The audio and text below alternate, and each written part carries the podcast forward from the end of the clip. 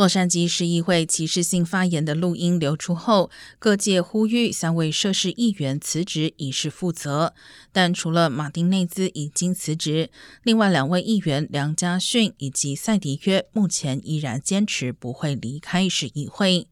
对此，除了持续有民众前往市议会外抗议，发起罢免梁家逊行动的负责人，周四前往洛杉矶市选部处递交了罢免申请以及收集到的签名。待选务处确认符合资格的签名数量足够，梁家逊罢免案就会正式成案。